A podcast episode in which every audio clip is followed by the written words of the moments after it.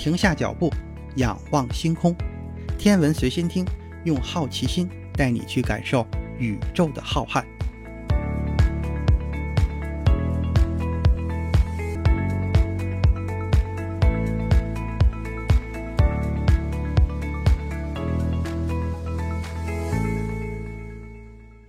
心如宇宙大，世界全装下。本节目由喜马拉雅独家播出。各位听友，大家好。这一期节目，咱们来说一说地球上的事儿。最近，来自加拿大多伦多大学地理和规划系的一个团队得出一项研究成果，认为，由于全球变暖等气候变化，北半球对流层顶的海拔高度在近几十年来有所上升。这个研究团队通过分析气压、温度和湿度等大气数据，以及 GPS 卫星数据等等。得出了这样一个结论：从1980年到2020年的40年，对流层顶的高度发生了变化。分析数据认为，大约每十年中，北半球的对流层层顶的高度会增加50米左右。那么，40年来已经大致增加了200米的高度。其中，2001年至2020年这20年间，对流层顶的海拔高度。以每十年五十三点三米的速度增加，比之前二十年的增长速度还要快。这也就说明对流层厚度增加的速度在不断的加快。这个团队同时还发现了北半球的对流层厚度增加的速度要大于南半球，并且认为对流层变厚的主要原因是温室气体浓度的增加。对流层的质量变大，全球变暖，气温升高。导致对流层气体膨胀，使得对流层顶被推向更高的高度。另一个非主要原因是平流层的体积在减少。这个结果的主要原因是平流层中的臭氧分子被分解，导致了臭氧层变薄，平流层小幅度受到影响。这几项研究的论文已经发表在了十一月五日出版的《科学进展》杂志上。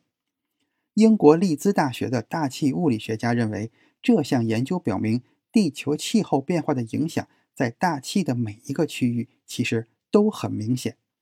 对流层每年都会增高五米多，这个速度其实是很快的，一百年就能增加到五百多米。对流层顶高度的增加是人为因素导致气候变化的敏感指标，它的高度变化会使得大气环流能量变得更加剧烈。由于对流层含有大量的水汽，这些水汽大约占地球大气层水汽总量的百分之九十，所以出现类似于暴雨、暴雪、冰雹等极端天气的情况就会变多，而寒潮、热浪和台风也更容易出现，高低压形成的风力也会增强，气候异常发生的几率也会升高。地球的大气可以分成这么几个层次。人造卫星等航天器大部分活动在地球的散逸层之外，也就是说最外面的一层。这里的空气分子已经十分稀少，所以对航天器运行的影响也会很小。极光现象一般发生在地球的热层，这部分的空气分子很活跃，温度也很高。但是由于空气分子也十分稀薄，所以实际感知温度是很寒冷的。在热层下面的空气分子被太阳离子和宇宙射线等电离化，这一层也叫做电离层。电离层能够阻挡部分的无线电波。再向下面的平流层是臭氧层所在的位置，能够阻挡紫外线。再下面的对流层才是各种天气出现的地方。人类和绝大部分生物就生活在对流层的底部。地球大气层靠近地面的一层就是对流层。日常见到的风霜雨雪冰雹雾霾等所有的天气现象，都发生在对流层之中。人类和所有的生物物种也大多生活在这个大气层面中，所以它也是和我们关系最大的大气层面。对流层也是大气层中质量最大的一层，大约占大气层总质量的百分之七十五。它的密度也很大，所以也是厚度最薄的一层。从地球表面向上八到十八千米的高度，在低纬度地区对流层会比较薄，赤道附近大约为十八千米，并且向两极地区厚度是逐渐减少的，极地地区的厚度只有八千米左右。